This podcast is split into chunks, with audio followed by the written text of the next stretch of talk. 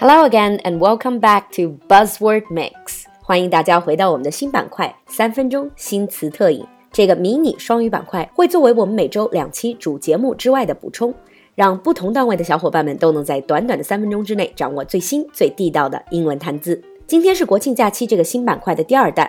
Now sit back, relax, and enjoy our new buzzword mix.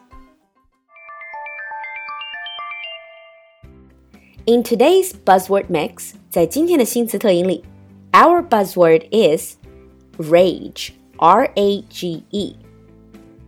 相信有的人听到 rage 就会说，哎，这也不是一个非常特别的单词啊。Rage means anger, right? But today, the rage I'm going to talk about is going to be linked or related to a group of words.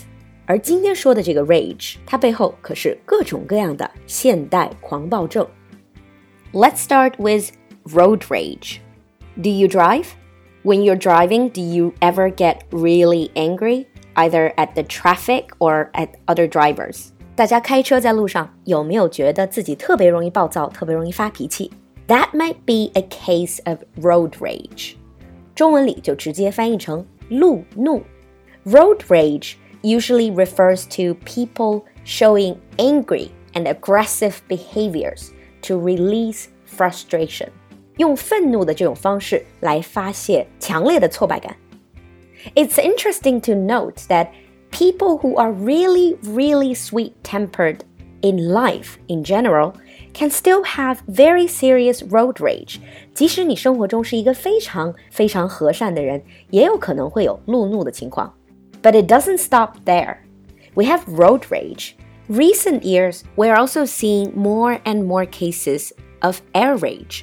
近些年来，不光有路怒，我们还看到有空怒 （air rage）。字面意思大家也能猜出来，air rage is people getting angry when they're flying. For example, if your plane is delayed and you have to sit on your plane for ages waiting for takeoff. 比如说，在飞机上等了半天，但是一直不起飞，这就已经足够让很多乘客暴跳如雷。 那这个就叫做 air rage. Now, apart from air rage, this type of rage can pretty much be found on any type of transport. 比如说，骑单车的有 bike rage，骑行狂暴症；坐公交车的有 bus rage，公交车狂暴症。In recent years, we kept getting these news stories about bus rage attacks. 近些年来，我们也看到了越来越多这种因为公交车狂暴症而引起的袭击事件。 bus rage attacks.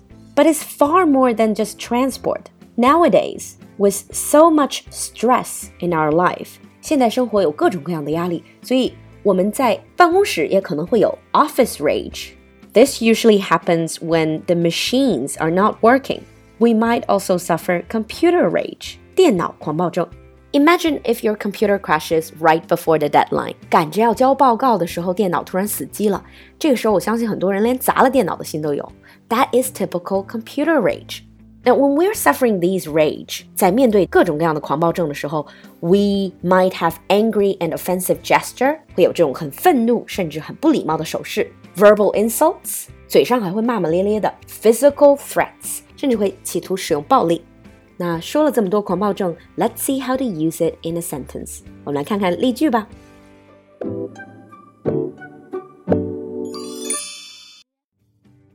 Sample one.